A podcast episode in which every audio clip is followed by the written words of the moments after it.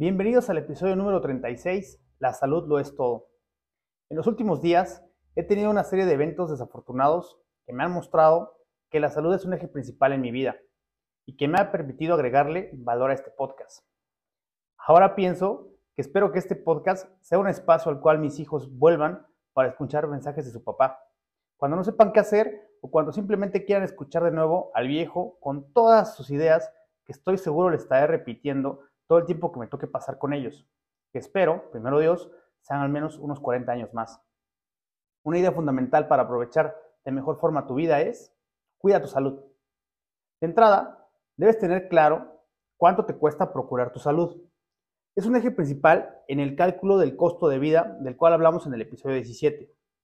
Es difícil porque no gastas lo mismo todos los meses, pero en tu registro mensual debes agregar los gastos que hagas y después de registrar por completamente un año, sacar el promedio de este gasto mensual.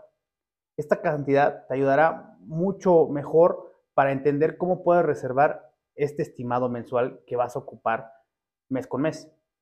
Ya que tengas conocimiento de cuánto te cuesta cuidar tu salud mes con mes, es importante que hagas inversiones, gastos, como lo quieras ver, adicionales para prevenir enfermedades y padecimientos de largo plazo. El control de enfermedades crónicas y degenerativas es muy caro.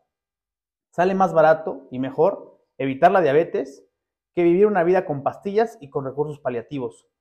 Lo que te quiero transmitir es que la prevención de la salud es la manera óptima de asignar tus recursos. Ya que estás enfermo, los costos lo único que harán a través del tiempo es aumentar. Valora tu salud. Nadie de nosotros es capaz de darse cuenta de lo importante que es sino hasta que nos llega alguna enfermedad.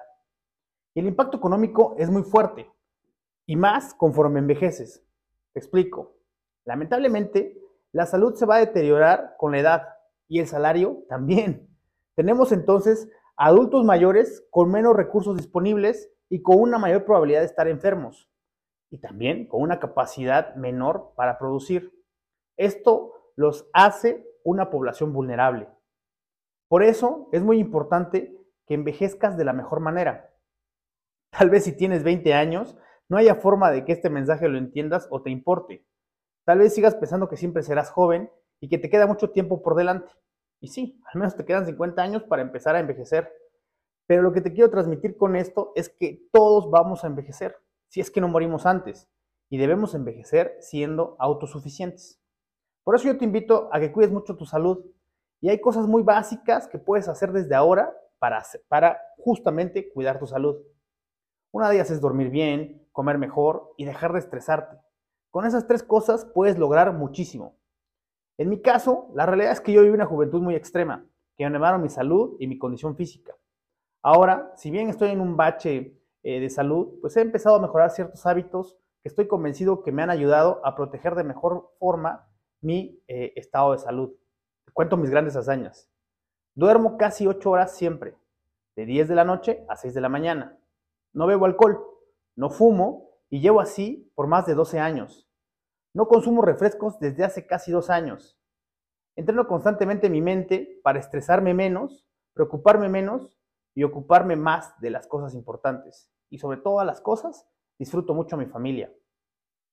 Con todo esto, de cualquier manera me han diagnosticado una enfermedad autoinmune que tendré que enfrentar de por vida.